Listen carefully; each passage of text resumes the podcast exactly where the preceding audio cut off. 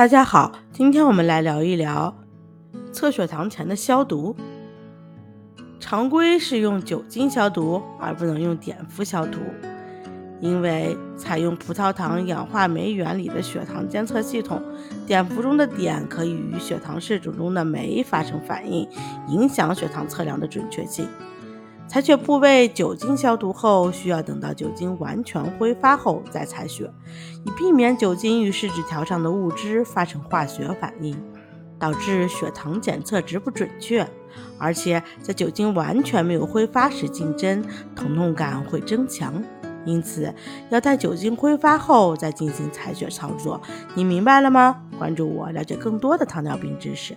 下期见，拜拜。